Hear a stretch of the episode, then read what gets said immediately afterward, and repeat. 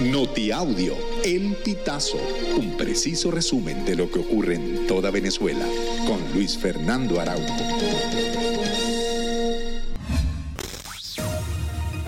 Amigos, bienvenidos a una nueva emisión del Notiaudio El Pitazo. A continuación, las informaciones más destacadas.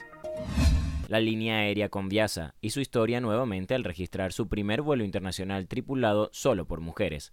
La hazaña se completó con el despegue de la aeronave Embraer ERJ-190, que cumplió la ruta Caracas-Cancún. La información la dio a conocer el ministro para el Transporte y presidente de Conviasa, Ramón Celestino Velázquez. La aerolínea detalló que el vuelo fue dirigido por la capitana Andrea Palacios, acompañada de Jasmina Costa, la jefa de cabina Maybella Domínguez, la despachadora de vuelo Sayira Jiménez, Magali Vegas y las tripulantes de cabina Fabiola Lugo e Indira Carrero. El primer vuelo tripulado solo por mujeres de Conviasa se había registrado el pasado 16 de septiembre del año 2022, cuando cubrieron la ruta desde Margarita hasta Caracas.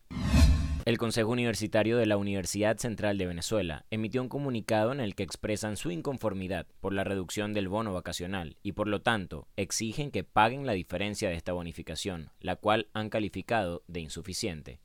Aseveraron que la reducción de esta bonificación constituye una pésima señal de lo que se espera del gobierno de Nicolás Maduro en materia de recuperación del salario y de justicia social. Los trabajadores del Hospital Central de San Cristóbal están cansados de subir y bajar por las escaleras pacientes, ropa y alimentos, puesto que hay ascensores sin funcionar. Los siete ascensores datan de hace aproximadamente 60 años. Por esta razón, se encuentran en malas condiciones y se dañan en reiteradas ocasiones. Así lo reseñó Melquíades Delgado, secretario general de la Federación de Trabajadores del Estado Táchira. Delgado aseguró que al no tener operativos todos los ascensores, al personal médico y obrero les ha tocado muy difícil a subir la alimentación, bajar los cadáveres y a los pacientes.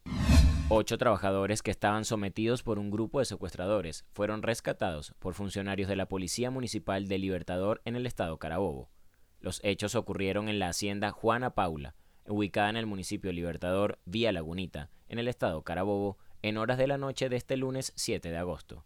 De acuerdo con lo publicado por la Policía Municipal de Libertador en su cuenta de Instagram, un trabajador se comunicó por teléfono con la central de operaciones de este organismo y alertó de lo que estaba ocurriendo. Con la creación del sistema de combustible para el surtido de gasolina a la población merideña, se han presentado recientemente quejas, en especial en las redes sociales, por parte de los ciudadanos por los retrasos en el despacho. Jessica Ibarra, quien tiene una moto como medio de trabajo, comentó que considera que el nuevo método QR para surtir gasolina es muy bueno, ya que ha disminuido significativamente las colas de gasolina.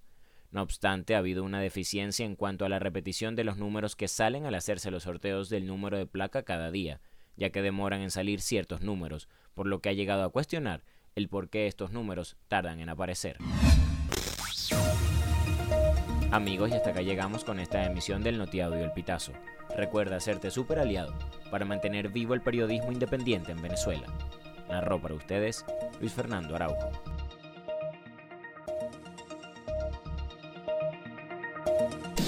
Estas informaciones puedes ampliarlas en nuestra página web elpitazo.net. También recibimos tus denuncias vía SMS o WhatsApp a través del 0414 230 2934.